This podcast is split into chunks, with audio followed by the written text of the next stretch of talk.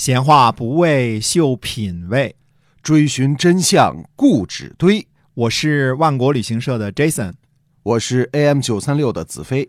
我们哥俩在新西兰跟您聊聊《史记》中的故事。各位听友，大家好，欢迎收听《史记》中的故事，是由新西兰万国旅行社的 Jason 为您讲的。我们再跟您聊点儿新西兰旅游的事儿哈。嗯，上回说呢，说这个呃不鼓励大家穷游啊，嗯这个主要原因呢是新西兰是个高物价的社会，对，呃，基本上你看币值呢，就是一块钱相当于差不多人民币五块钱，嗯，也差不多就是物价水平呢，就是中国的五倍这样啊。哦对，呃，除了吃的还算比较便宜以外，其他的，呃，都很贵。凡用人工的地方都贵。多贵。嗯哎，，你去你自个儿做着吃便宜，去餐厅吃就贵，嗯所以就不建议穷游这个地方啊。穷游是，呃，很难做成的。哎基本上开车呢，就属于类似穷游了，这 个这个意思吧，对吧？嗯啊、你不是什么都提前安排好嘛，哎但是我们还是建议大家呢，找我们这样的旅行社，提前给您安排好行程和路线，把能够预定的，比如说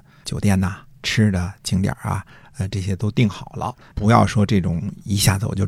买张机票我就来了，租个车我就走了。那样虽然是潇洒，说走就走啊，但是他会遇到一些个意想不到的问题，对特别是在旺季啊。啊，有可能会就自己没办法处理哈。哎，对的。那么还是接着讲《史记》中的故事啊。嗯，呃，今天讲这段呢，大约也是在公元前二百七十三年之后啊，这个时间啊，秦国呢攻击韩国的管，管位于今天河南郑州之北。西周早年的时候呢，管叔的封地应该在这里，所以尽管呢管蔡之乱之后呢，管叔被杀，封国被废，但是这个地名呢却保留了下来。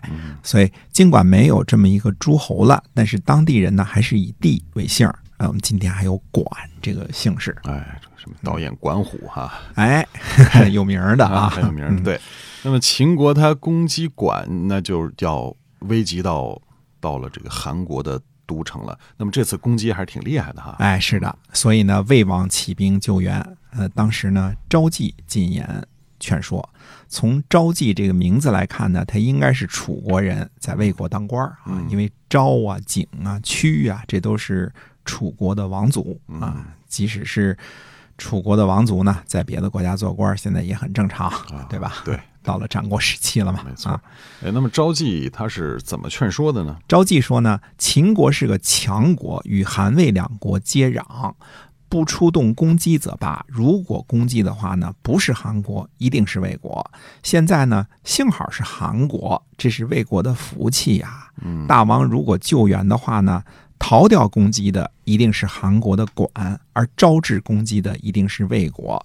如果秦国攻击的话呢，一定是魏国的大梁。哦，那魏王听他的劝了吗？没有，呃，这正常，因为总不能看着韩国的管被攻击，甚至进一步危及到韩国的都城啊，可能这个韩国说不定就此就被灭了哎呢，对吧？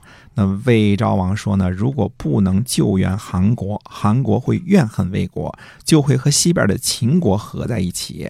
秦国和韩国合在一起，那魏国就真的危险了。所以呢，魏国出兵救援韩国。哦，那么结果如何呀？哎，正如昭季所料，秦国放弃了攻击管，直接奔着大魏来了。 魏昭王大为恐慌啊！嗯魏昭王就对这个昭季说了：“说不用先生的计策呀，结果招来祸患，这可怎么办呢？”嗯，于是昭季为了魏王，就前去陕西见了秦昭襄王。嗯，那么昭季是怎么说的呢？昭季说啊，微臣听说贤明的君主采取建议的时候啊，不会狭隘偏私，一定要多方参考才会行事。希望大王呢听从我的劝告，不要攻击魏国。那对呀、为什么要听你的呢？嗯，昭季说呢，山东的合纵十合十离，呃，就是一会儿合起来，一会儿分开。大王知道为什么吗？秦昭襄王说呢，不知道。嗯，昭季说呢，天下坚决合纵的时候呢，就是大王决心要攻击一个国家了；大家分离的时候呢，就是秦国没有下定决心要攻击哪一个国家。如今呢，攻击韩国的管，韩国的国都和国家就危险了。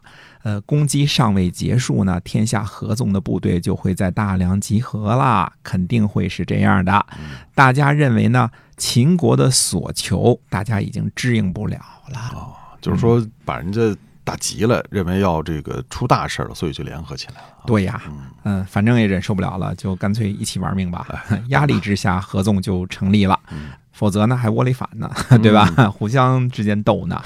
招妓接着说呢，说为了大王您计划呀，不如图谋赵国。你看，把祸水引向邻居啊，哎坏呀，战国时人 啊。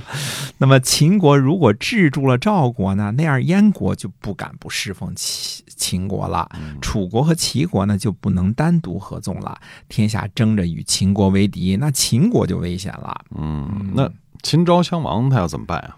秦昭襄王听话了，就收兵回朝了。啊， 嗯，这个我们这次呢讲这个故事呢，还是为了重复上一期的主题。这个时候虽说秦国在各个战场上都颇有斩获啊，嗯但是下一步如何行动，无论是秦昭襄王还是主政的魏冉，都有些迷茫。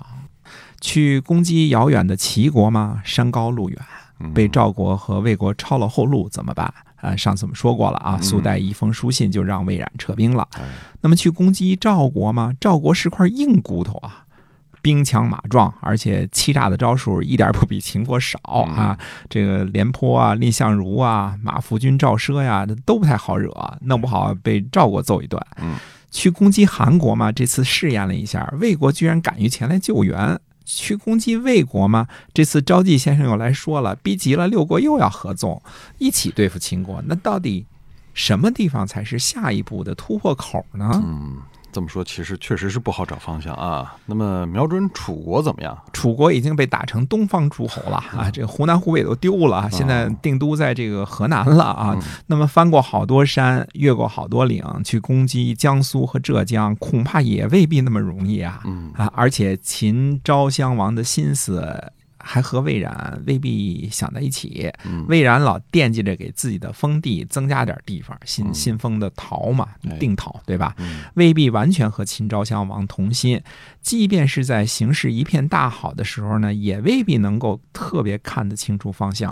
啊，还真有点小困难啊。嗯，哎，但是帝王将相们都看不清楚的方向性的问题，有一个人却看得非常的清楚。嗯这个人到底是谁呢？那么下回跟大家接着说。好，那么我们今天《史记》中的故事就跟您分享到这儿。新西兰万国旅行社的 Jason 为您讲的，我们下期节目再会。再会。